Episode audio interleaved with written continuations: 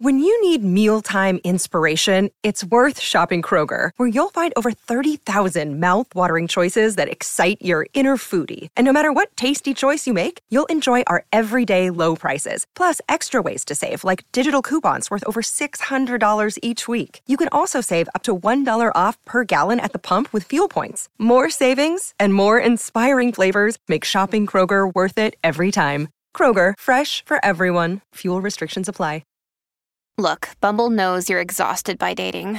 All the must not take yourself too seriously and 6 1 since that matters. And what do I even say other than hey? well, that's why they're introducing an all new Bumble with exciting features to make compatibility easier, starting the chat better, and dating safer. They've changed, so you don't have to. Download the new Bumble now.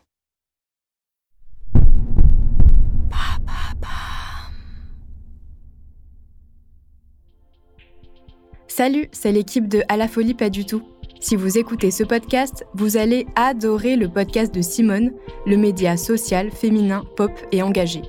Dans chaque épisode, Simone donne la parole à celles et ceux qui font bouger les lignes de la société via leur parcours, leur expérience ou leur initiative.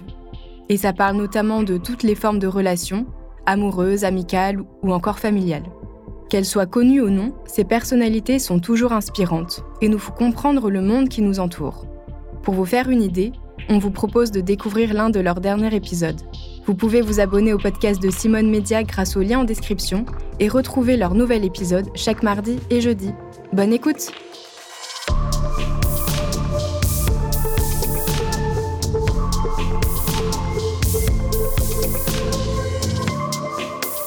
Quand on pense que Laetitia Casta, qui était quand même la, la mieux gaulée du monde, est arrivée comme une euh, euh, voilà une, une révolution euh, à la période Kate Moss avec de la poitrine, mais c'est tout ce qu'elle avait en fait. Elle était hyper mince. Je suis née à la fin des années 70 et j'étais donc ado euh, en plein milieu des années 90. J'ai grandi en Corse, dans une région où on était souvent en maillot, très tôt dans la saison et très tard aussi. On était toute une génération de filles dont le corps était quand même relativement exposé. Euh, j'ai pas souffert de mon image dans les années 90 parce que je rentrais complètement dans le moule euh, euh, des filles qui étaient extrêmement minces euh, quand j'y pense, à la lumière de, de ce que je suis aujourd'hui. Mais en tout cas, je sais que le regard était euh, extrêmement pesant de la société, des hommes sur notre corps, sur les copines un peu plus un peu plus bouboules, euh, sur les seins qui n'avaient pas encore poussé ou ceux qui étaient trop là. Et dans les années 90, on, on était vraiment en pleine sortie de la période euh, euh, des super top modèles à la Claudia Schiffer et, euh, et Cindy Crawford et on rentrait dans, dans la période des héroïnes chic à la à la Kate Moss avec les campagnes Calvin Klein où il fallait être extrêmement androgyne.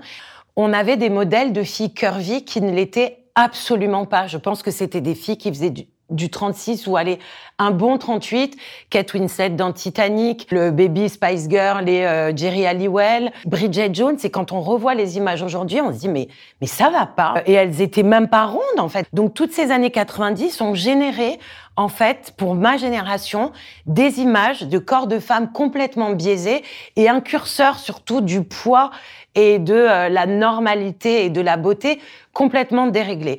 Euh, soi-disant en, évoluant avec justement cette notion de body positivisme, euh, on est censé euh, toutes s'accepter, tous les corps, l'inclusivité, les défilés de mode. On essaye de mettre de plus en plus de femmes en plus size et paradoxalement, le standard de beauté reste le même, c'est-à-dire une fille mince, euh, une fille grande, une fille musclée, une fille jeune, une fille qui a pas de rides, une fille qui a des beaux cheveux. Donc, euh, je pense que plus on est abreuvé d'images et, et, et, plus c'est compliqué. Je pense que le, regard qu'on porte sur son corps, il dure toute une vie. C'est un cheminement de femmes de toute une vie. Il y a la période adolescente où on se cherche, où on se compare. Il y a la vingtaine qui est censée être la fleur de l'âge, mais pas, pas forcément pour tout le monde.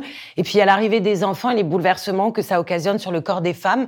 Et je pense qu'il y a un questionnement, une remise en question, un reflet dans le miroir permanent et un regard que la société porte sur soi. Mais je pense que le regard le plus assassin, à mon sens, c'est celui que soi-même on porte sur soi. À force d'être euh, à la fois abreuver d'images de nana parfaites euh, sur les réseaux sociaux et d'avoir ce discours de body positivisme. Il faut s'accepter avec ses rondeurs, faut pas faire de chirurgie esthétique, on est bien tel qu'on est. Je pense que les femmes sont assez perdues aujourd'hui et moi je prône simplement le fait de placer le curseur de son exigence vis-à-vis de soi et de sa beauté exactement où on veut. Je pense qu'il faut aider toutes les femmes à, aspirer à une espèce de, sérénité, que ça passe par l'acceptation de soi et de tous ses défauts, ou au contraire le dépassement de soi, faire du sport, de la chirurgie. Enfin, il faut que chacune en fait trouve le bonheur et l'apaisement vis-à-vis de son, son image là où elle veut et là où il est à cet instant précis.